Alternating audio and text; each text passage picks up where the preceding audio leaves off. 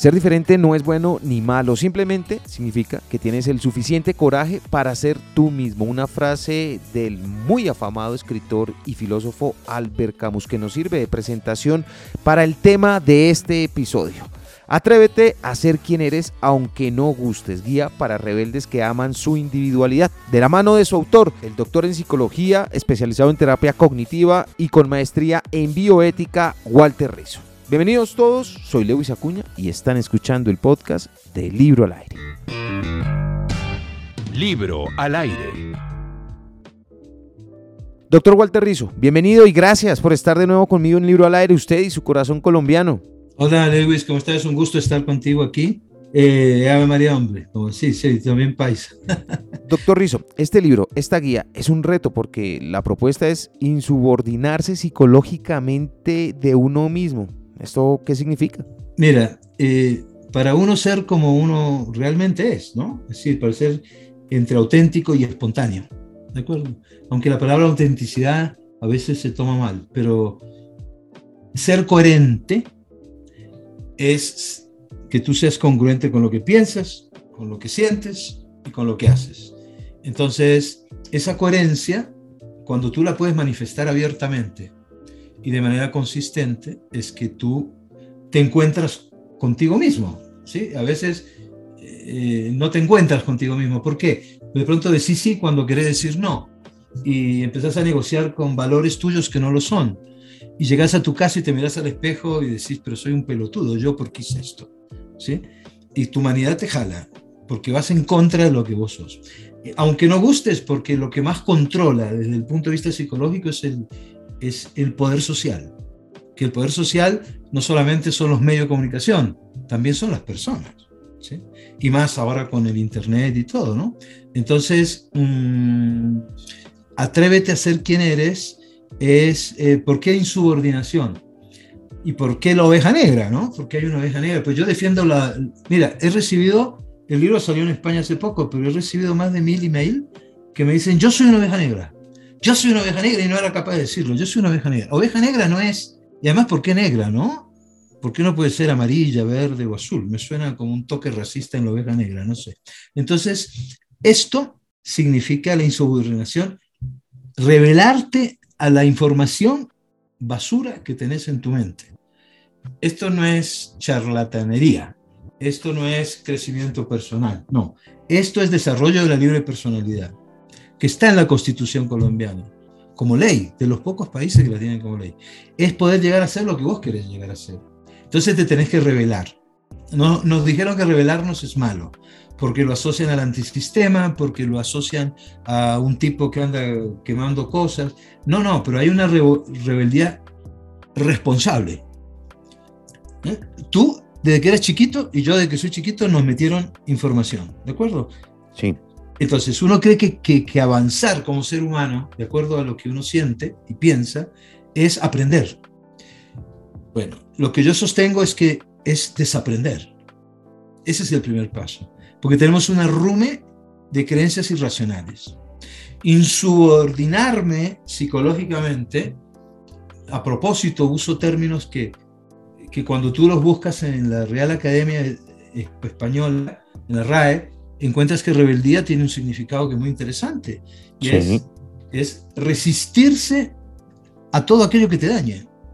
Entonces imagínate una relación interpersonal con alguien que se cree más que vos.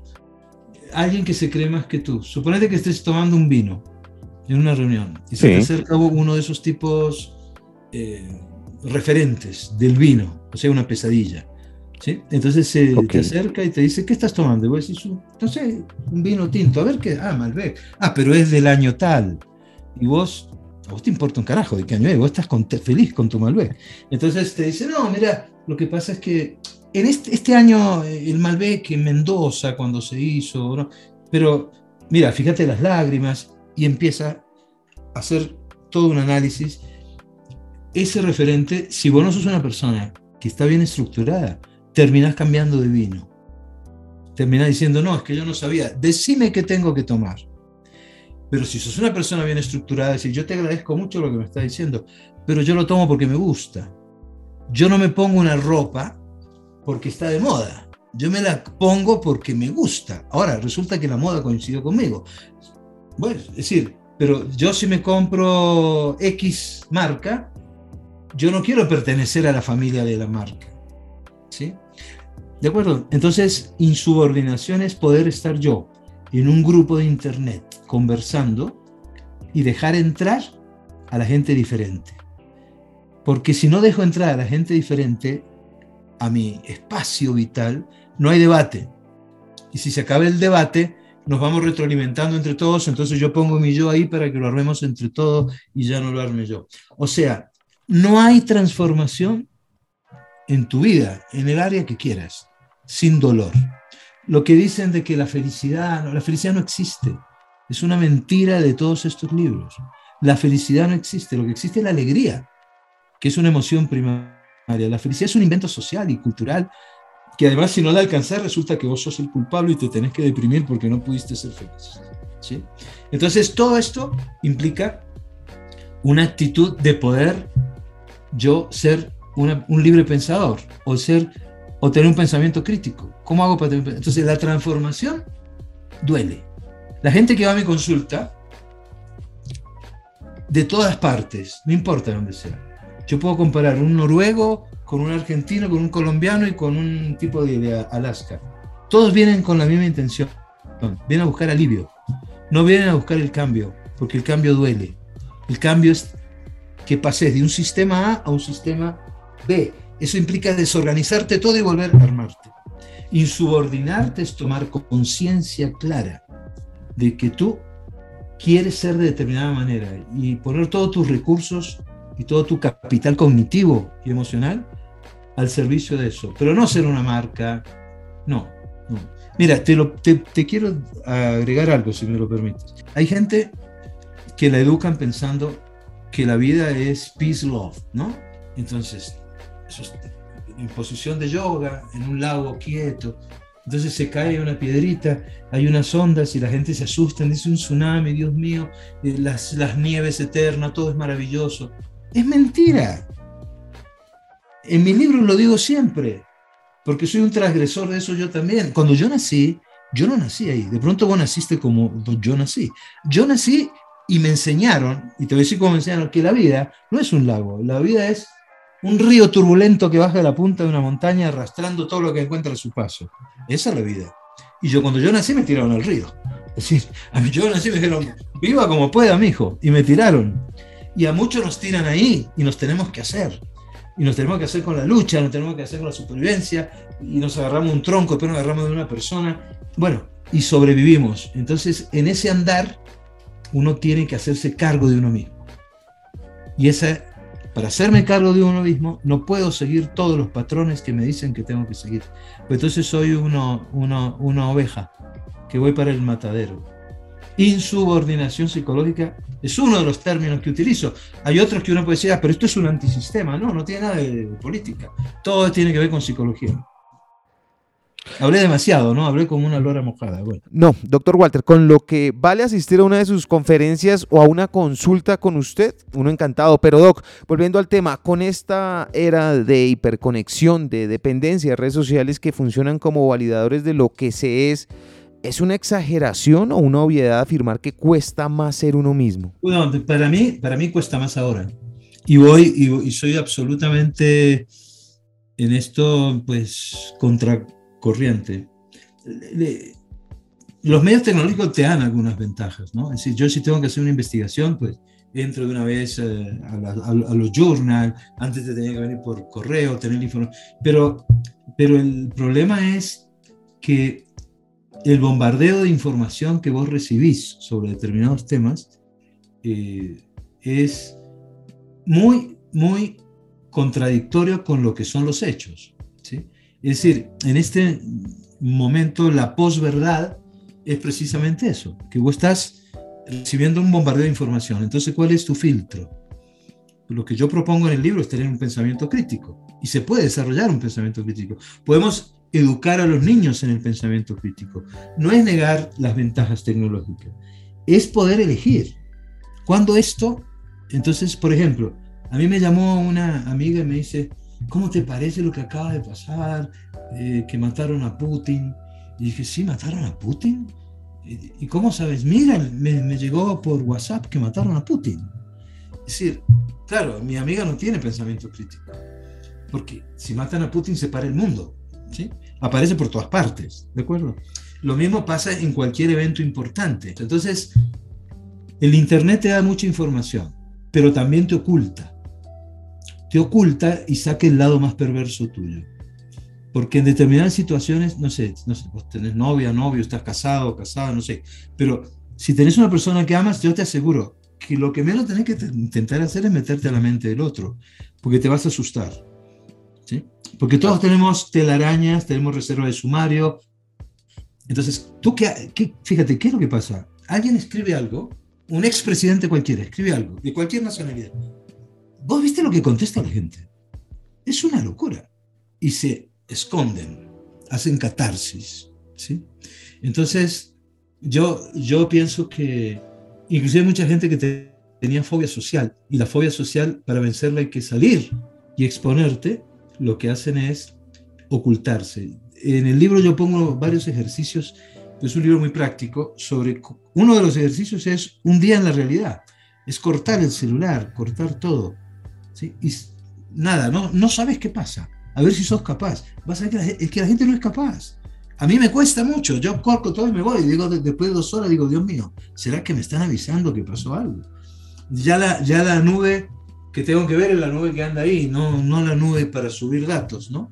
Entonces esa falta de contacto con la realidad nos vuelve insensibles. Sí. Y, y nos vuelve eh, muy vulnerables, nos vuelve más consumistas, porque todos los algoritmos que hay alrededor de, de, la venta por internet tienen que ver con psicología conductual, entonces es pues puro Skinner, ¿sí? Te dan refuerzos y vos salís y no sabés ni siquiera que estás comprando algo. Yo le digo a la gente, cuando usted va a comprar algo, mire, me gustó, entonces antes de comprarlo dé una vuelta a manzana, tómese un café, vuelva después de una hora y media y piense, ¿es el, el anoréxico lo que me lo, está, me lo está diciendo? ¿Es porque realmente me gusta, es porque está barato o es por, por la moda. ¿El Internet es infierno o paraíso? Pues es una pregunta que yo me hago que todavía no, no tengo respuesta. A mí me parece a veces más el infierno que el paraíso. Claro. Yo estoy en Internet, ojo, yo estoy en Internet. Yo dejo entrar a la gente que, que critica.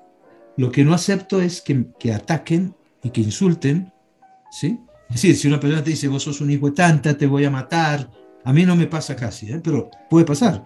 Esa persona yo no las dejo entrar, las saco.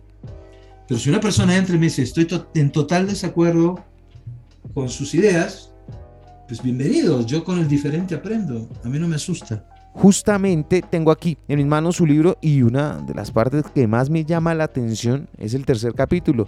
No tienes que ser como la mayoría, defiende y reafirma tu singularidad. Dice, ¿cómo usamos lo que todos hacen para ser diferentes? Justamente lo contrario, para ser la oveja negra. Sí, sí, sí. Eh, mira que lo, que lo que pasa es que cuando vos te metes a la colmena, y te empezás a uniformar y parecerte a todos, socialmente se te gratifica, ¿no? Es decir, hay refuerzos sociales, dicen, eres bueno, eres... Pero cuando tú te sales del montón, del rebaño, y empiezas a decir lo que piensas, así sea lo que sea, ¿eh? que no viole los derechos de nadie, o, obviamente, en, no le gusta mucho a la sociedad ni a la cultura. Entonces, mmm, es que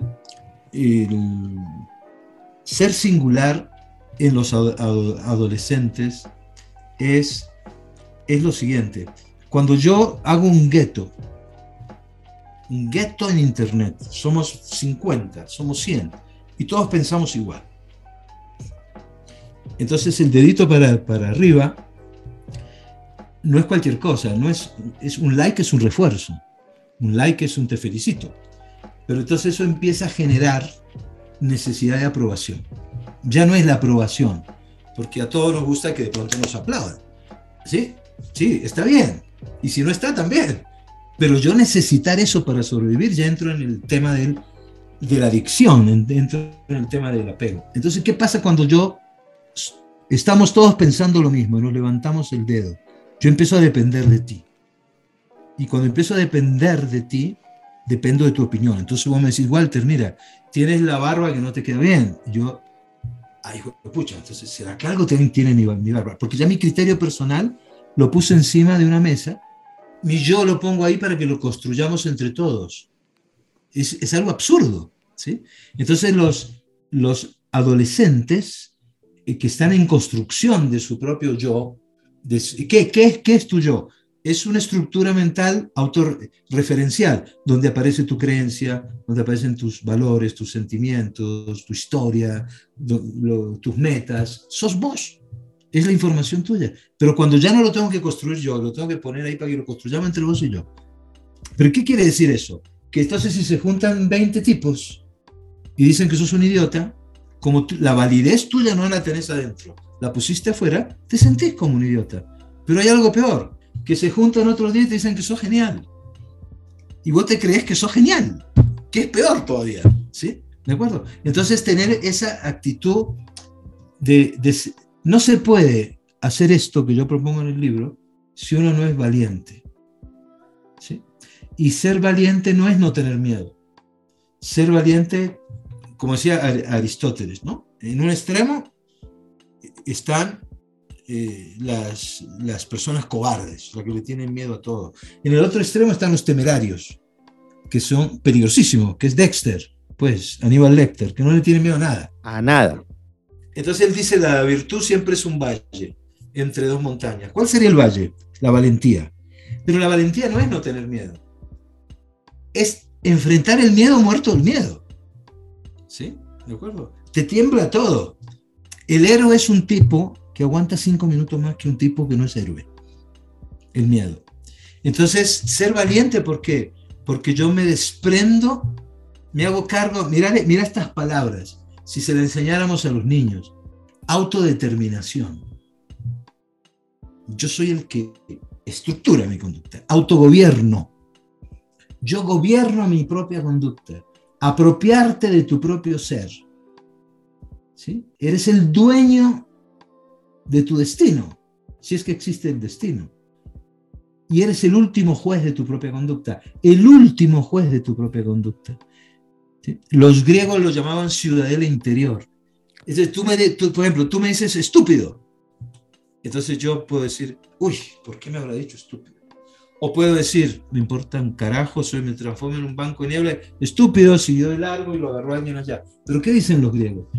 Que hay un paso intermedio que es este. Tú me dices estúpido y yo digo, uy, ¿por qué me está diciendo esto? Entonces voy a un lugar, ciudad del interior, chiquito, donde yo solamente puedo entrar, a ver si yo acepto, si le doy el visto bueno a lo que acabé de pensar o no. Es como el último reducto de la dignidad personal. Eso hay que enseñarle a los niños. Matemática está genial, sí, está bien, física y todo, pero ¿cómo van a quitar la filosofía? Bueno, yo, yo porque estudié filosofía, yo soy más filósofo que, que psicólogo, pero ¿por qué? No, yo soy el que puede estar en desacuerdo. Si a vos todo el mundo te quiere, vos sos estadísticamente sospechoso. A Jesús la mitad de la humanidad no lo quiere. Y es Jesús, entonces ¿por qué vos tenés que ser especial? Mira, si te quiere mucha gente, es que no estás siendo honesto ni asertivo. ¿Sí? Yo prefiero tener 10 amigos que me acepten como soy y no 100 que me, que me adulen. ¿De acuerdo? Entonces, eh, la pregunta ya, ya me fui porque empecé a pensar. Entonces, el problema de la moda, eh, yo hablo de darle un golpe de estado a la moda, porque el problema de la moda son las marcas que te envuelven y dicen, tú eres parte de mi familia. ¿sí? Eh, no quiero hacer publicidad ninguna, pero si no nombro una marca no me van a entender. Entonces, qué sé yo, ponerle Louis Vuitton, Jimmy Choo, Montblanc, cualquiera de esas cosas. Entonces, me compré un bolígrafo de esos. Ah, entonces ya perteneces a la familia tal. Entonces tú vas a ver en muchos lugares que hay tipos ejecutivos, sobre todo, que tienen mucho que hacen con la manga así permanentemente para que aflore el super reloj, ¿sí? Y y cuando hablan por teléfono para que se le note, porque entonces yo dejo de ser yo, yo valgo por lo que tengo. que es el, el, consumismo, ¿no? Porque después se produce un, un, Los adolescentes entran a las marcas. Y entonces tú formo parte de la familia tal, ¿sí? No todos los adolescentes. Depende de la clase social. ¿De acuerdo?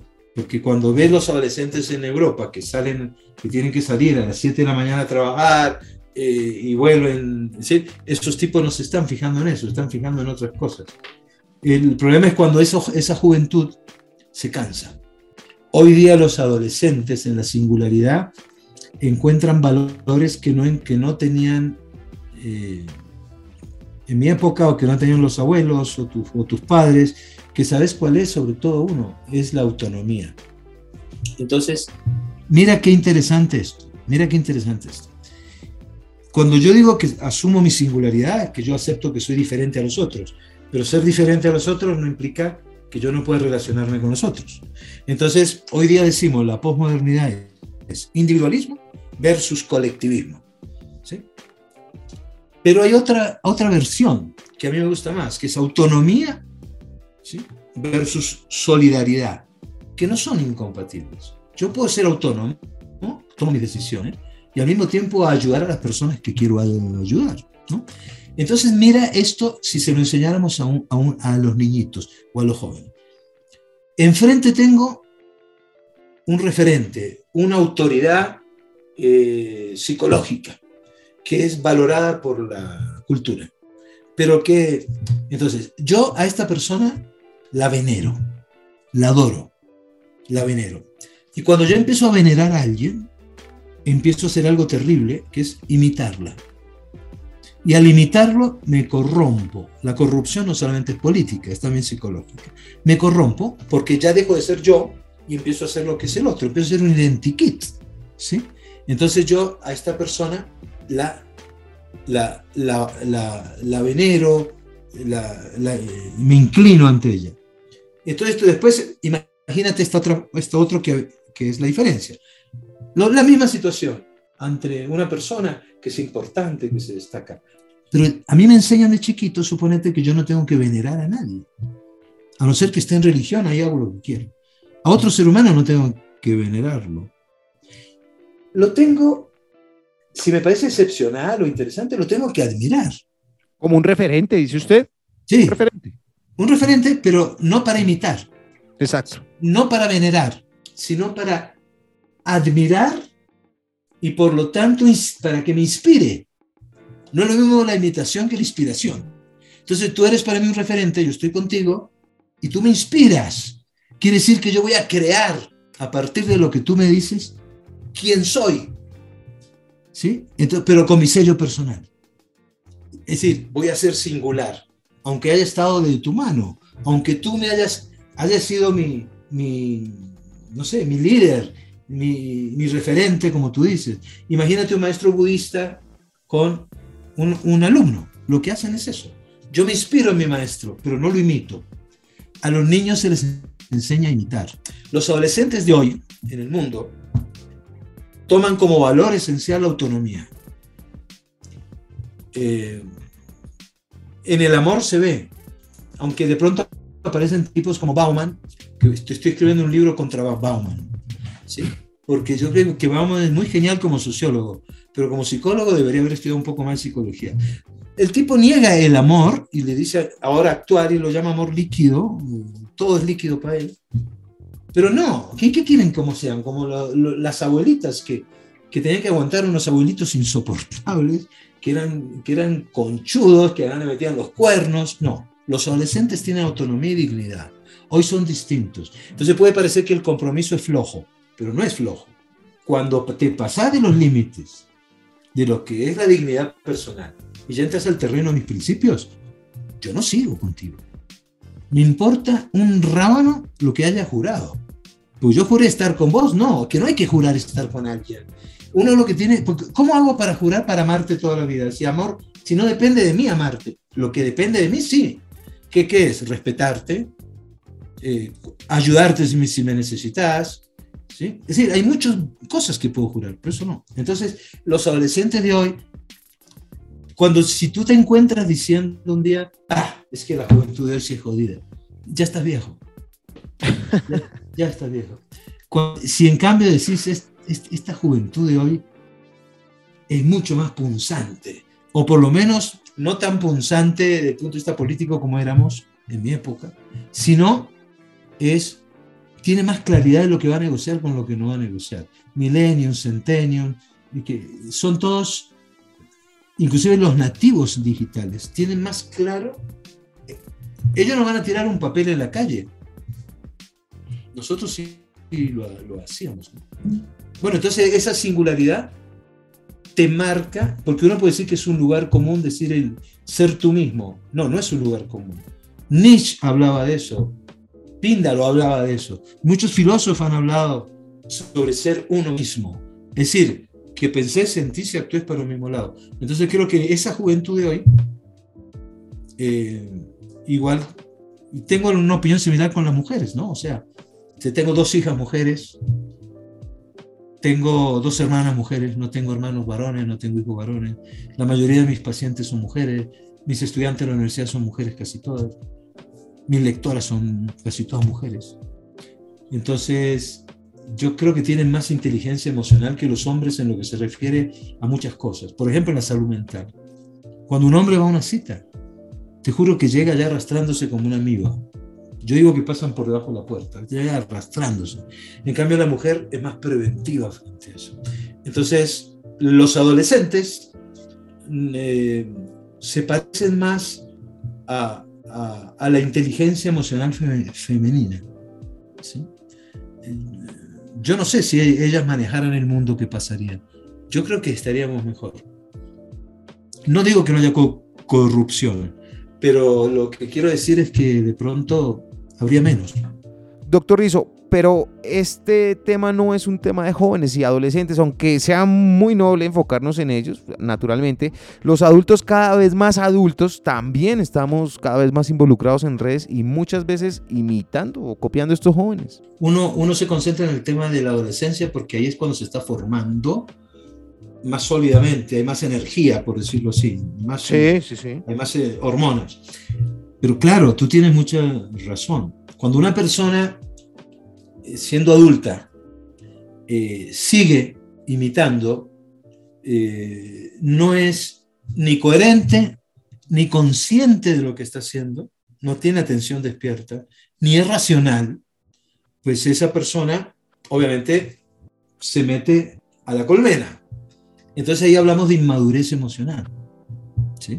Entonces ahí hablamos de personas que, que, que en su etapa de formación se estancaron. ¿De acuerdo? Porque pusieron mucho la mirada hacia afuera. Esta no es una cultura la nuestra. Hablo de, del pacto andino, pues, de Venezuela, Ecuador y Colombia. No es una cultura de la interiorización. Porque a uno le, le asusta, porque no nos enseñaron, nos dijeron que hay que mirar más hacia afuera. ¿Sí? ¿De acuerdo? Que los otros son más importantes. Entonces, eso te puede pasar en cualquier momento de tu vida. Por eso yo digo eh, que debemos, debemos usar el gerundio. ¿sí? No es que me transformo, no. Me estoy transformando. Como dicen los budistas. ¿De acuerdo? ¿Sí? Entonces, eh, todo es cambio, es permanente. ¿sí? Entonces, el cambio es permanente, o sea, la impermanencia. Nada se queda. Entonces, tú antes de morirte, tres segundos antes de morirte, es posible que si has hecho bien tu evolución, mires al tipo que tengas ahí o a la mujer que tengas ahí y digas, me estoy transformando. Todavía. Y te vas a morir transformándote. Si lo haces bien. ¿Y transformarse qué es? Es saber lo que no me gusta de mí. Es saber lo que es importante para mí. Cuando yo digo que algo es importante para ti, hablo de valores. Entonces, los adultos tenemos valores, o deberíamos. ¿Y qué sabemos qué, qué son los valores? No es lo que me digan, es lo que yo descubro como importante para mí. Lo que lo valoro mucho. Un valor es aquello que es importante para vos. Y es lo que dirige tu comportamiento, tu pensamiento y tu sentimiento. Es un, es, es un hardware, es un, es un núcleo duro, ¿de acuerdo? Entonces, cuando una persona adulta, en vez de inspirarse en alguien, imita a alguien, o venera a alguien, idolatra a alguien. Por eso cuando uno ve que una pareja le dice al otro es que yo te venero, yo te idolatro, yo le digo, usted es un futuro paciente, ¿sí? porque tarde que temprano va, va, va, a caer por aquí. Usted lo que ha hecho es idealizar al otro, entonces de ahí al narcisismo hay un pasito, ¿no? El narcisista te va a la cita y te dice, lo felicito, doctor, lo, lo, lo elegí a usted como terapeuta, ¿no? el, el, narcisista es, es aquel que tiene egolatría, que tiene egocentrismo y que tiene egoísmo. No es el que se preocupa por uno mismo. Porque mira que nos han enseñado, y todavía sentimos culpa muchos adultos, a que el otro es más importante que uno. Entonces, porque si no serías un narcisista, un egoísta, un individualista.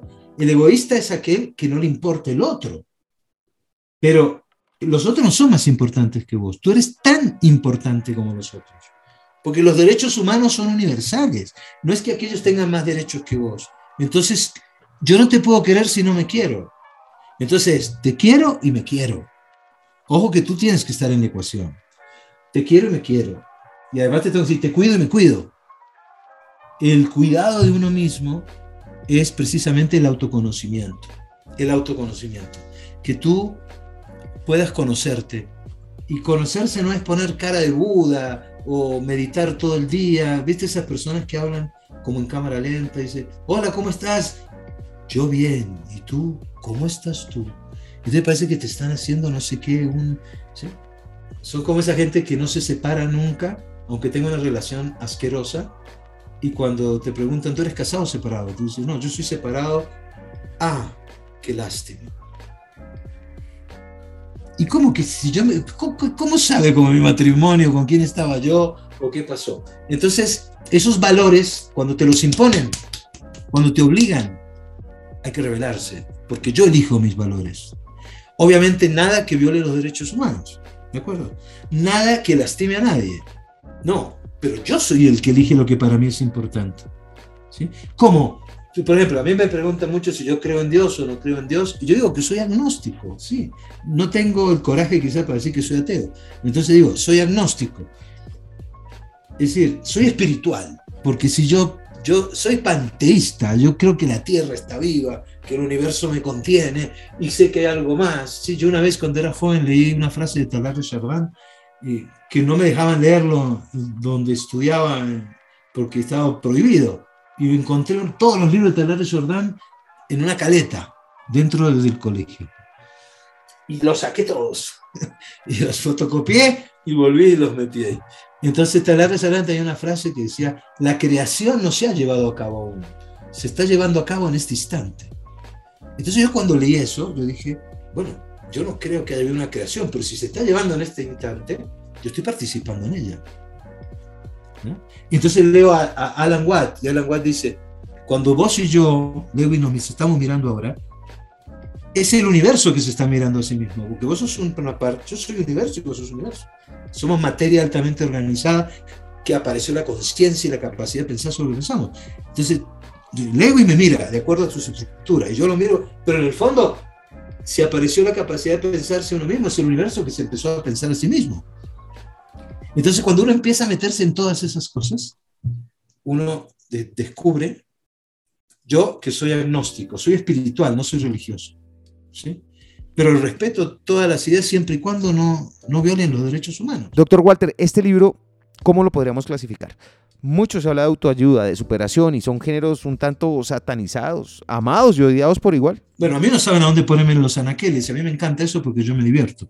A veces entro y yo encuentro un libro mío en espiritualidad, que yo nunca he escrito sobre eso.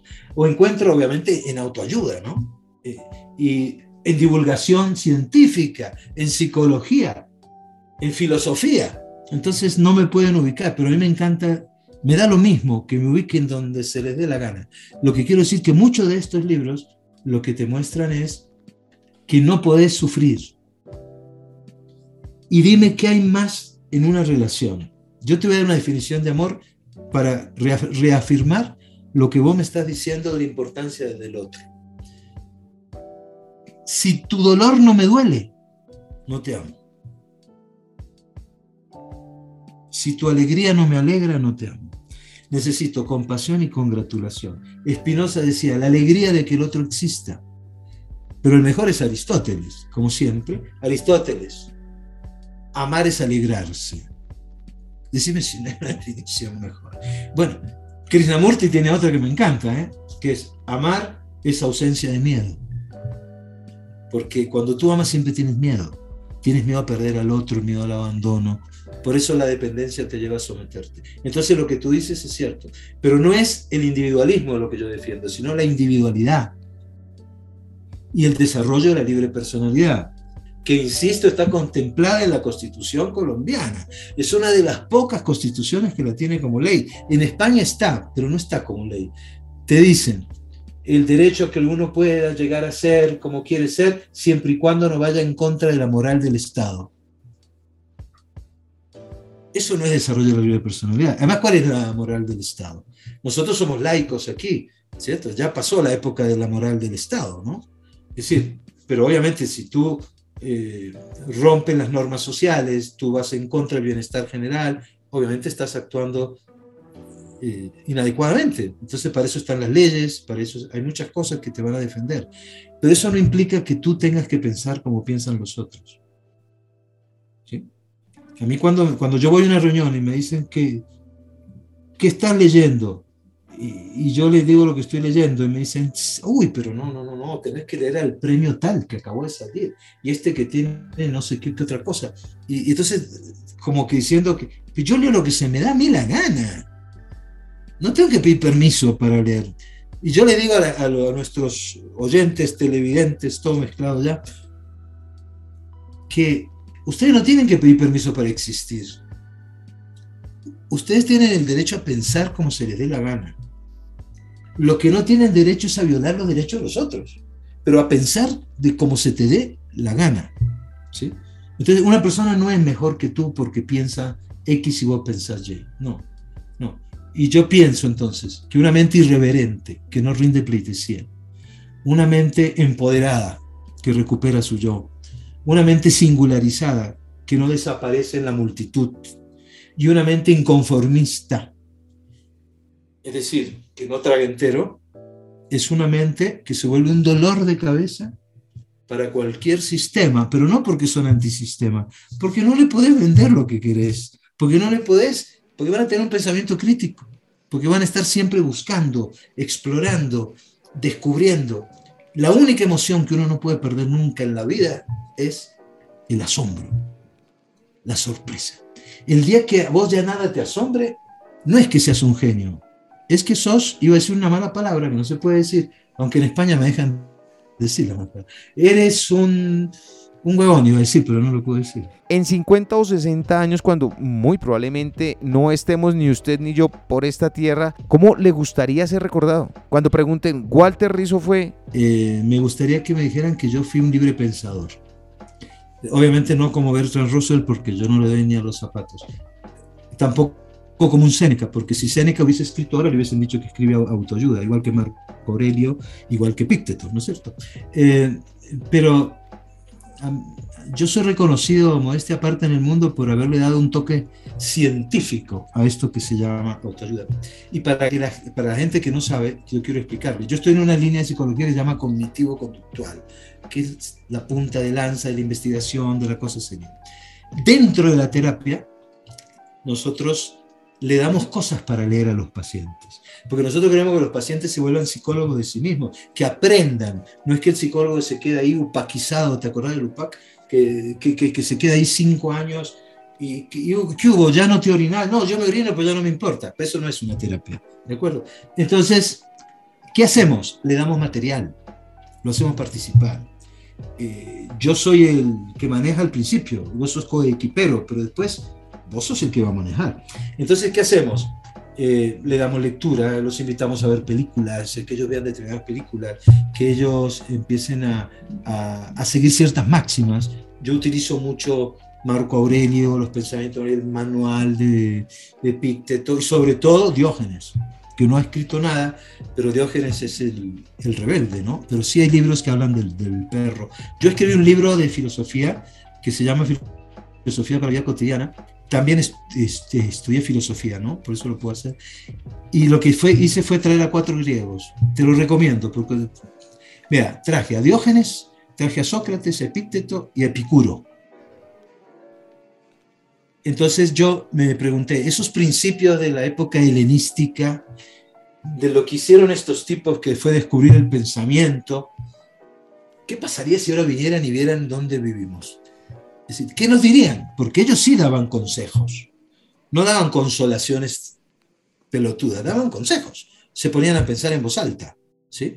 Y entonces eh, Diógenes, por ejemplo, lo mostraba, lo veían parado pidiendo limosna, porque era mendigo, frente a una estatua. Imagínate la escena. Entonces se acercan y le preguntan, ¿qué estás haciendo, loco? Es una estatua. Y entonces, ¿sabes lo que contesta Diógenes? Me estoy entrenando en el rechazo social. Dice, wow, ¿no es cierto? Bueno, entonces yo los traje a ellos a ver qué hacían aquí. Bueno, hice un, un experimento que me gustó, ¿sí?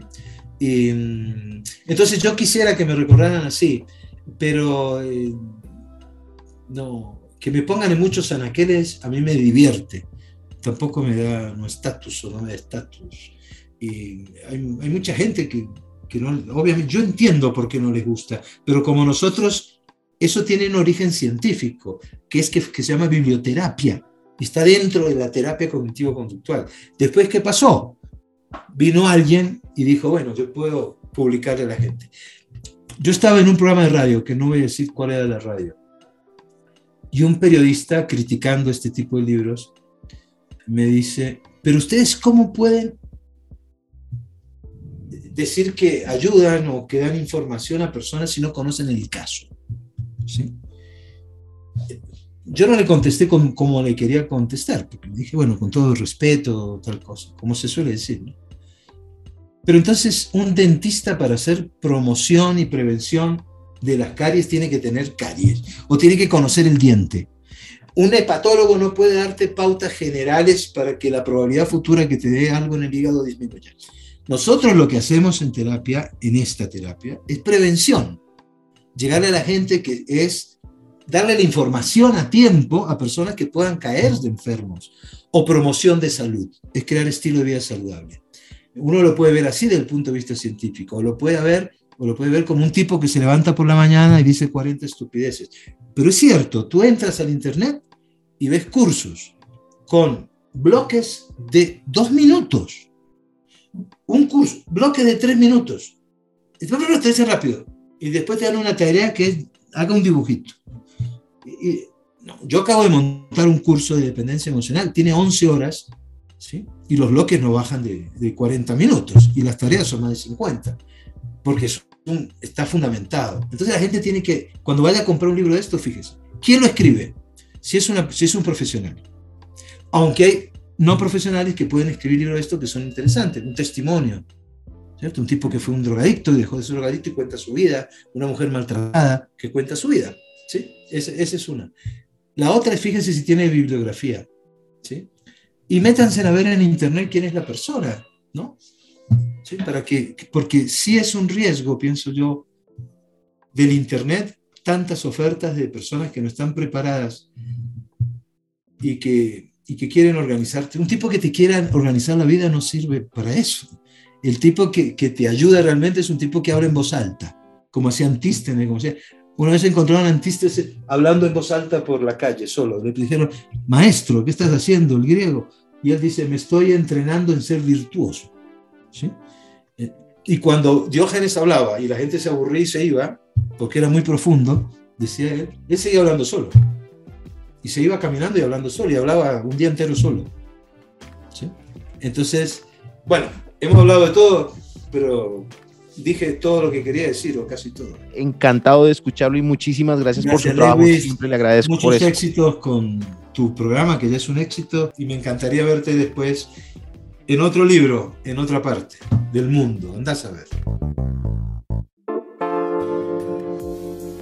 A ti que me acompañaste escuchando este podcast, gracias. Espero lo hayas disfrutado y te haya gustado tanto como a mí. De eso se trata, de encontrar y compartir libros que alimenten la vida. Por favor, visita mis perfiles, suscríbete a ellos en Instagram, Facebook, Twitter, YouTube y TikTok. A nuestro podcast, a este podcast, en cualquiera sea la plataforma en que lo estés escuchando. No se te olvide activar las notificaciones y así evitar perderte cualquiera de mis publicaciones que de seguro serán un contenido de mucho valor para tu vida. Te pido un último favor. si te gustó este podcast, compártelo. Corre la voz, es la única y mejor recompensa que puedo recibir. Escríbeme, me encanta leer. Libro al aire no se propone ser tendencia, sino ser útil para tu vida. Chao. Libro al aire.